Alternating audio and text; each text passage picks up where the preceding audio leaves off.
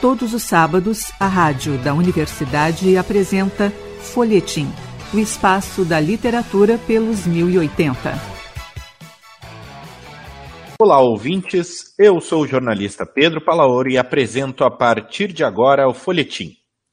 A nossa entrevista de hoje é com o escritor, jornalista e psicanalista Paulo Stuck. Ele foi finalista do Prêmio Jabuti 2020 com o romance A Filha do Reich. Agora ele está lançando Um de Nós Foi Feliz, obra que está saindo pela Maquinaria Editorial. Paulo, é muito bom recebê-lo aqui no Folhetim e na rádio da universidade. Muito obrigado, Pedro. Eu agradeço o espaço. Um prazer falar de literatura e um prazer conversar sempre sobre livro, né? É tão bom. Com certeza. Paulo, queria que tu apresentasse inicialmente para os nossos ouvintes uh, como é esse teu novo romance, né? Um romance que uh, trata novamente, né, da questão do período uh, da Segunda Guerra, especificamente do, do, do cenário do regime nazista, né? Nesse caso uh, o início, né, principalmente, que ali é retratado com bastante vivacidade. Como que foi para ti escrever essa história, né, e da onde que surgiu, né, essa, essa tua, esse teu interesse, né, por esse período histórico? É, o, o De Nós Ser Feliz, ele é o primeiro romance baseado em fatos reais que eu escrevo, né? Desde 2011 eu sigo aí a linha dos romances históricos, eu acabei me especializando é, nessa área por uma feliz coincidência, né? Foi foi através dos romances históricos que eu consegui espaço nas editoras comerciais, nas grandes editoras. Foi com o romance histórico A Filha do Reich que eu acabei sendo finalista do Jabuti. Então, logicamente, quando as editoras me procuram pedindo novos projetos, sempre esperam, né, um romance de fundo histórico. É, no caso, especificamente, de Um de Nós Foi Feliz, a editora Maquinaria, Renata, que é editora, ela me procurou dizendo que havia uma história real, uma história muito é, emotiva, né? uma história muito, muito densa, de uma família no interior do Rio Grande do Sul, é, cujo pai havia abandonado a família para voltar para a Alemanha é, para viver uma história de amor que ele acabou deixando no país na década de 30. Veio fugido do Brasil, para o Brasil para não ser preso pelos nazistas. Muito jovem ainda, veio contrariado no Brasil e aqui fez família, mas nunca se adaptou. E no determinado momento ele deixou essa família aqui no Brasil e voltou para a Alemanha para reencontrar aí o grande amor da vida dele. E quem é, contou essa história para mim foi a filha dele, que, tem, que vive em Três Coroas, né? É, cresceu em Taquara, ou seja, toda a história se passa em Taquara, que é uma cidade vizinha de Três Coroas, mas é hoje a Tânia, Tânia Girk, que é a, que inspirou a Suzana, né, do livro, ela vive em Três Coroas com o marido.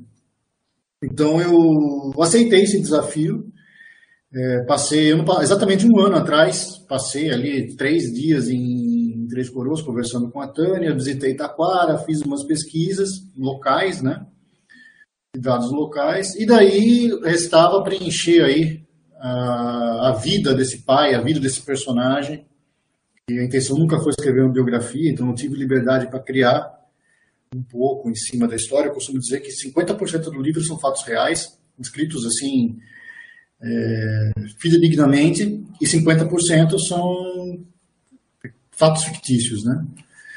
E como eu já venho há muitos anos pesquisando, escrevendo sobre o nazismo. É, há, claro, pesquisas específicas que você faz sobre períodos, sobre fatos do momento que você está ali retratando, mas o, o, escopo geral sobre a ascensão do nazismo, Primeira Guerra, Segunda Guerra Mundial, eu já tenho muito material de pesquisa sobre isso. Né? Então, foi muito prazeroso e desafiador é, usar toda, essa, toda essa pesquisa sobre a Segunda Guerra Mundial para contextualizar uma história que, como eu disse, é diferente de todas as outras porque é baseada em fatos reais. Né? Sim, com certeza.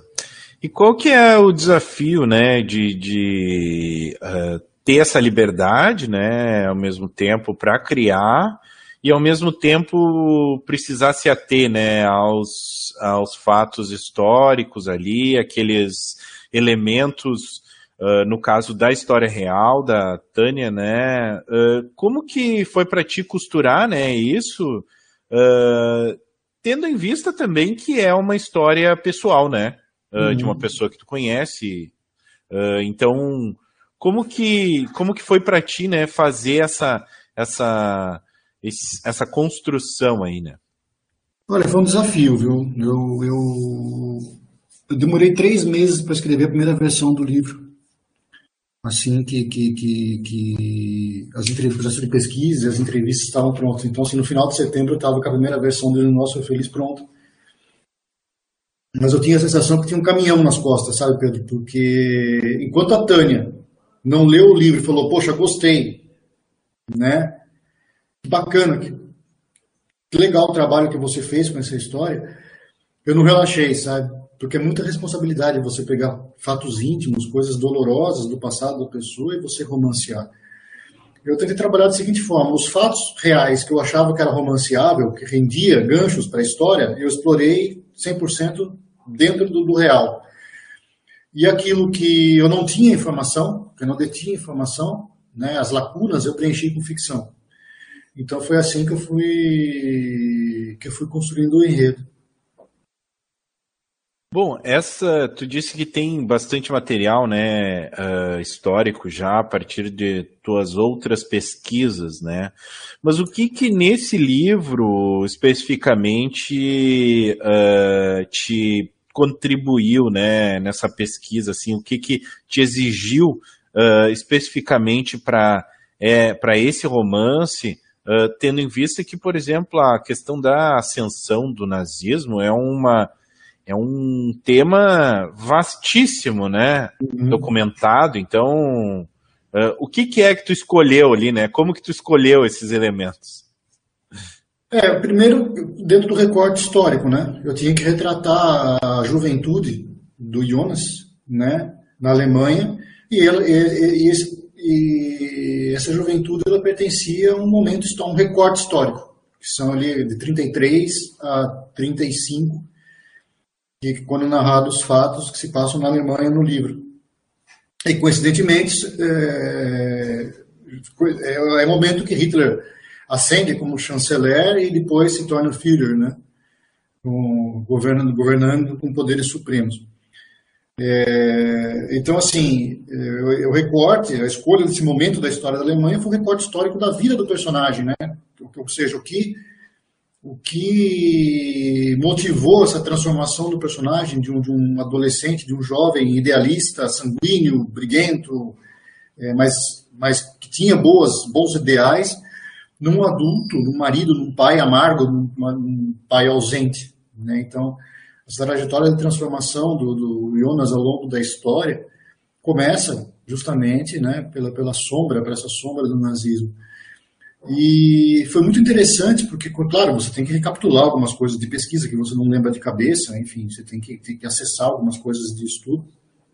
E é muito interessante você notar como a história cíclica, como a história se repete, né? Então, assim, a gente viveu no mundo, vive ainda o mundo, no mundo, uma sombra aí do, do totalitarismo, do autoritarismo voltando em muitos países e sempre com base novamente no populismo, né?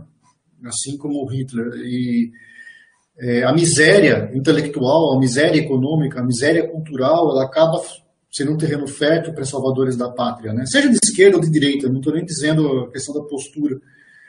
Hitler foi um caso, né? É, na União Soviética, a ascensão do comunismo foi outro caso, na China, né? então, Cuba, então, a, a, a, no Chile, né? Pinochet. Então, é, a, a, miséria intelectual, a miséria econômica, a miséria cultural, ela favorece, ela abre espaço para regimes totalitaristas, que é exatamente o cenário que a Alemanha estava vivendo na, na, na pós-Primeira Guerra, a frustração, a miséria, o orgulho ferido. Né? Foi em cima disso que Hitler é, ascendeu. Né? E nós vivemos um período muito parecido aqui no Brasil, da falta de esperança, da falta de um líder político, parecia que tudo estava dando errado, que o crescimento econômico do Brasil é, foi frustrado, né? E de repente surge um salvador da pátria aí com ideias totalitaristas. Então, eu acho que até o momento político, a coincidência do momento político, claro, dados dados históricos, momentos históricos específicos aí, né? É, década de 30 e ano do século 21. Mas você vê como a história é cíclica, né? A história se repete. Então, nisso, nesse ponto foi muito gostoso a gente fazer essa pesquisa, né, para reconstruir essa infância, essa, essa juventude do, do, do, Jonas e perceber, né, como nós falhamos sempre como seres humanos, né, em aprender com os erros. Paulo, um, nessa, ah, quando a gente fala né, de nazismo, tu tem um, um outro livro, né, A Filha do Reich, que também tratava né, desse período histórico. O quanto esse livro de 2020 permitiu com que, que tu tivesse contato né, com essa cultura alemã, né, Uh, tendo em vista que nesse uh, livro que nós estamos tratando aqui, onde nós foi feliz, Uh, tu também usa muitas expressões em alemão no texto. Uhum. Uh, e muito, em muitos momentos ali, para quem se interessa, vale uma pesquisa, né? Várias citações, uh, não só dos momentos históricos, mas locais e tudo mais, né? Então, como que essa é, é, essa tua convivência, né, com esse, com esse tema e com esse, essa cultura te ajudou, né, nesse livro atual? É, eu costumo brincar, Pedro, que o, o, o escritor é um grandíssimo mentiroso, né? Então, assim, o que é um bom mentiroso? Um bom mentiroso é aquele que pega um fato e transforma numa coisa muito maior. Às vezes a história muda totalmente, mas ela é tão verossímil tão verossímil, tão bem embasada, que todo mundo acredita.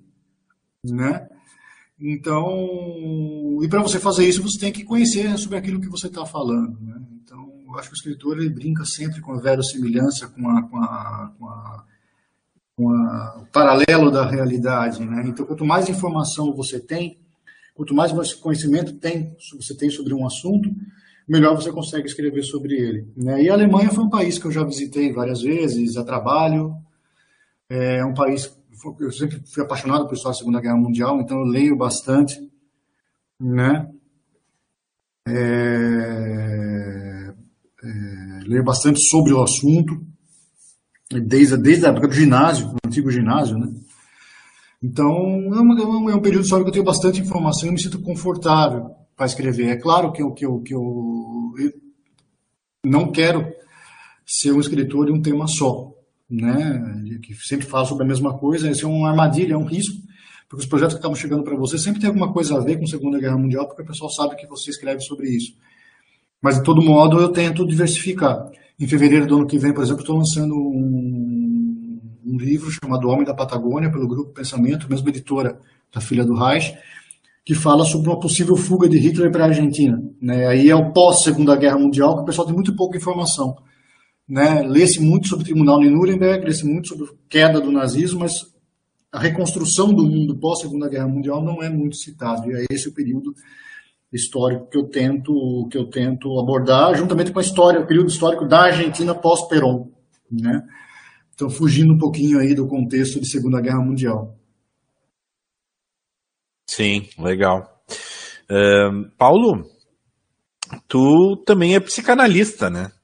Como sim, que como que essa tua uh, esse teu conhecimento, né, uh, te ajuda a tu descrever, né, e tentar construir esses personagens? Uh, no caso da Susana, é um que é um personagem bem emotivo, né, e uhum. que passa por situações bem emocionantes. Como uhum. que foi para ti construir, né, esse personagem e colocar todos esses essas situações, né, elencadas aí, construir essa, essa narrativa de emoções aí, né? Uhum. Ajuda sempre, né? É, eu, eu, o romance, pelo menos eu gosto, né?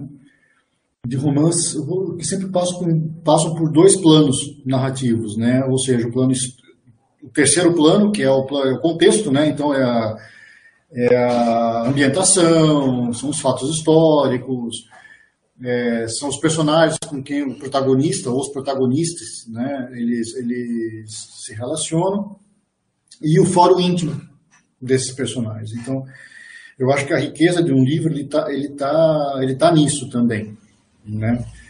Eu dei uma entrevista esse final de semana lá no Rio Grande do Sul e eu falei justamente isso. O pessoal perguntava ah, qual a importância de, de, de, de, você ler, né? Como é que você estuda, como é que você... É, como é que você... Como é que você é, usa técnica para escrever?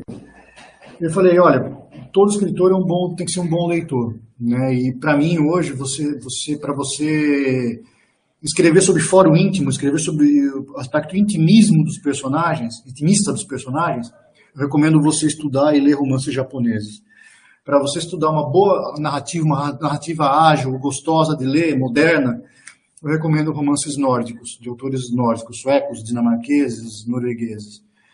É, eu tenho estudado muito essas duas vertentes do romance para aprimorar meu próprio estilo, né?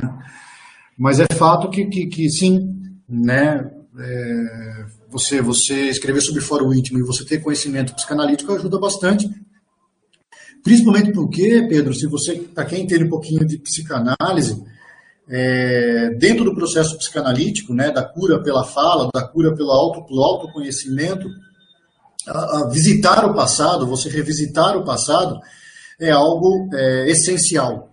Né? Você se reencontrar com a criança interna, compreender os fatos do passado, por que as coisas aconteceram como aconteceram, é um processo fundamental dentro do, do, do, da sua caminhada de cura emocional.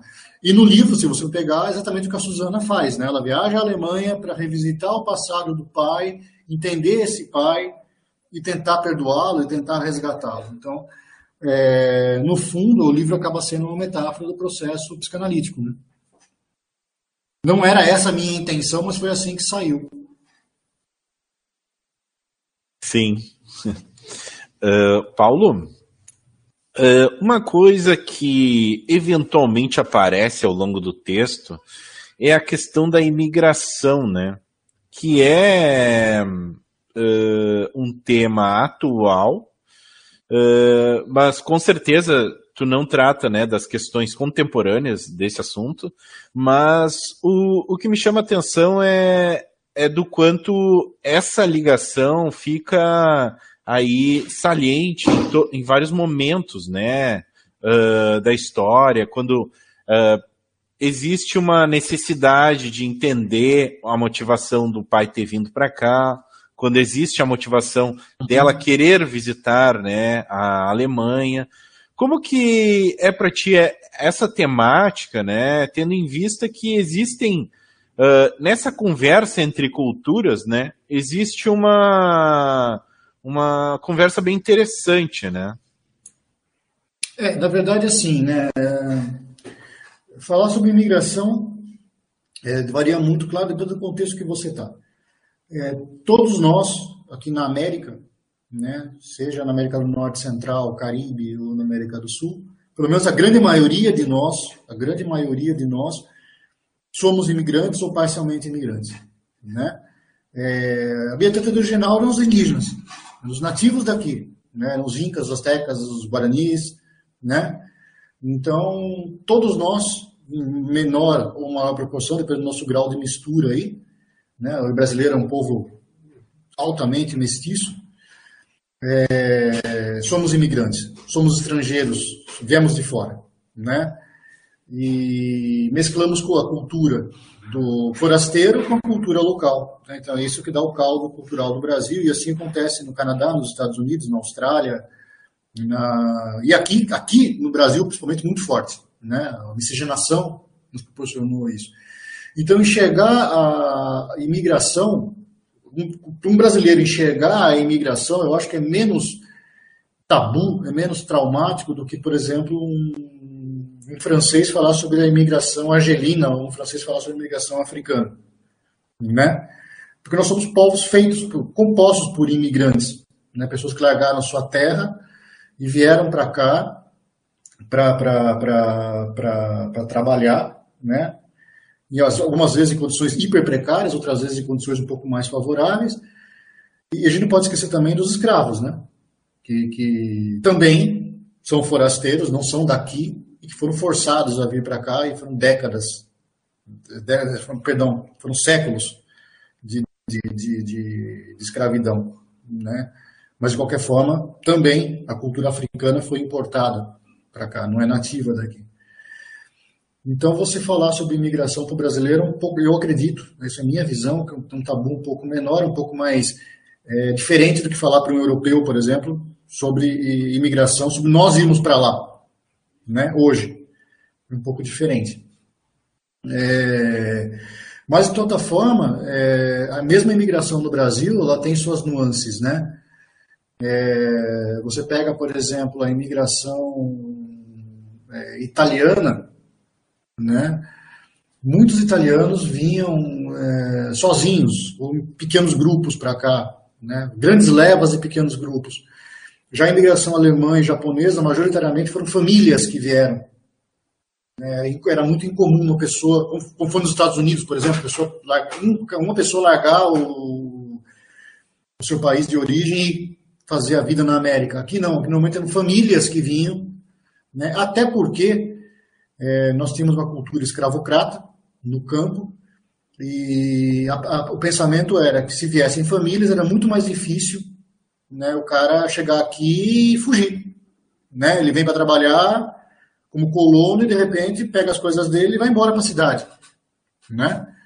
Então, a, a, fixação na terra, o compromisso do colono com a terra, então são curiosidades, assim, e diferente, e há nuances, por exemplo, o, o italiano, ele sofreu, na, na, o italiano de São Paulo, por exemplo, ele sofreu na, na, colonização coisas que os alemães do sul não sofreram, né, que aqui eles chegaram, os japoneses de São Paulo passaram pela mesma coisa, eles chegaram e foram tratados como escravos, porque os proprietários de terra não estavam acostumados a lidar com escravo negro, eles não estavam acostumados a lidar com colono, né, é... E no caso do Jonas, por exemplo, uma curiosidade, ele veio sozinho da Alemanha, isso é real, né? o pai dele mandou, isso é totalmente incomum, totalmente incomum. Né? Ele não veio para trabalhar na terra, ele veio para trabalhar em Porto Alegre, numa cervejaria. Né? Então, ele, ele, o processo de imigração dele foi totalmente diferente do que se tem é, como, como, é, como senso comum né? das casas dos imigrantes, dos trens, que depois despachavam né, as famílias para vários cantos do estado, é, muitas vezes em condições pouco salubres, né, de, de, de, de, alimentação, de transporte, de higiene. Mas a condição da migração do Jonas foi um pouco diferente e, e, escrever também sobre essa diferença foi bem legal. Não sei se eu respondi totalmente a tua pergunta, mas eu, passei, eu tive que passar por todas essas nuances de pesquisa quando eu fui é, ressuscitar né, essa, essa, essa, essa, pesquisa sobre imigração. Daí uma coisa, né, Pedro, importante também. É, os alemães, assim como os japoneses, né, muito mais que os italianos, né, aqui em São Paulo a ascendência italiana é enorme, é, eles sofreram muito preconceito, principalmente por causa da Segunda Guerra Mundial. Então eles eram proibidos de, eles eram colônias muito fechadas, né? Eles eram proibidos de falar e ensinar em japonês e em alemão devido à guerra contra o eixo, né? Uhum, o Estado Novo, Getúlio Vargas, né, promoveu pequenos campos de concentração, inclusive, para algumas famílias, para alguns que foram isolados do, do, do, do, mundo externo, justamente por causa, eram vistos como inimigos da pátria, né? Uhum. Então, isso é um outro aspecto também que é tratado rapidamente no livro, mas é um aspecto bem curioso da nossa história quando se fala em imigração. Bom, uh, eh, para finalizar, como que foi para ti tratar essa, essa paixão, né, do, do, do Jonas pela uh, Patrícia, uh, entendendo também a, a relevância que essa história tinha para a Tânia, né? A pessoa com quem tu teve contato, né, com essa história. Uh, de que forma uh, a Tânia ou a, o ponto de vista dela, né, influenciou nessa tua escrita? A, a paixão do, do, Jonas pela Patrícia, ela, ela foi, foi, um dos aspectos do livro que eu tive mais liberdade para escrever, porque a Tânia, ela, ela soube da história, né, do pai de, do pai é, com essa com essa mulher que ele amava na Alemanha depois de adulta já, né? E pelo que ela me contou, não era não, não era o, o, drama dela não era tanto em relação ao fato do pai é, amar outra mulher, né? E sim o abandono, a ausência da figura paterna para ela aqui, né? No contexto familiar. Então, nesse ponto, assim, foi muito tranquilo. Eu tive liberdade para imaginar como é que seria a construção né, desse, desse, desse, laço tão forte que, que, que nem o tempo, nem a distância é, conseguiu separar, eles continuaram a, a, se corresponder, a, a, se falar. Ela ficou viúva, né, depois de um tempo, ele em família aqui, mas que nunca teve um link de verdade com a família dele aqui no Brasil. E, mas essa história deles na Alemanha eu tive realmente bastante liberdade para escrever. E usei muito do, do, do como eu disse para você, né? O escritor é muito, é um grande, muitíssimo mentiroso. Você não consegue escrever sobre aquilo que você não, não conhece, sobre aquilo que você não se embasa.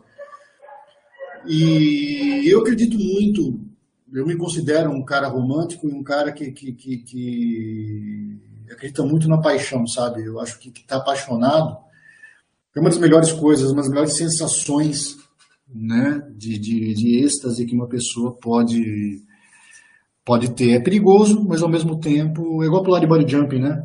Para quem gosta, é perigoso, mas também é uma adrenalina imensa, assim, é viciante. E a paixão tem essa, essa, essa, essa força, né? Ela é o combustível para entregar o alicerce para o amor, né? Depois que ela esfria, o amor, o amor toca o relacionamento adiante. Se for só paixão, acaba. Se, for, se, houver, se houver amor, se surgir amor dessa paixão, o relacionamento segue.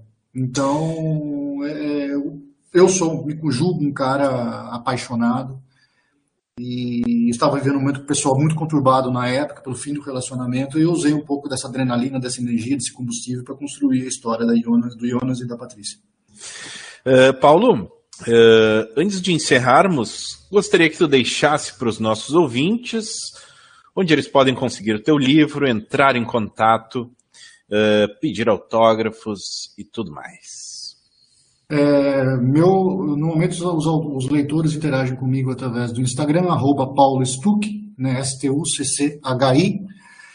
E o livro é encontrado em todas as principais livrarias do país, tanto nas lojas virtuais, Livraria Cultura, Martins Fontes, Amazon, Submarino, é, enfim, nas principais livrarias, Leitura, na, na Atlântica, as principais livrarias que têm loja online, e nas principais livrarias físicas também, né? Inclusive no shopping em Porto Alegre, cheguei, fui agraciado, vi meu livro lá, em destaque, muito legal a gente passar por isso como escritor, a gente conseguir passar por isso. Beleza. Paulo, quero agradecer muito a tua presença aqui no Folhetim. Muito obrigado. Eu que agradeço o espaço, Pedro. Estou à disposição sempre. Hoje no Folhetim conversamos com o escritor, jornalista e psicanalista Paulo Stuck. Ele que agora está lançando Um de Nós Foi Feliz, obra que está saindo pela Maquinaria Editorial. Para ouvir e compartilhar todos os nossos programas, acesse o site urgs.br barra rádio. Eu sou Pedro Palaoro e a apresentação e edição deste programa foram minhas. A produção foi de Débora Rodrigues. Na técnica estão Luiz Fogassi e David Soares. O Folhetim volta na próxima semana. A todos os ouvintes, desejamos uma semana de ótimas leituras. Folhetim, produção do Departamento de Jornalismo da Rádio da Universidade.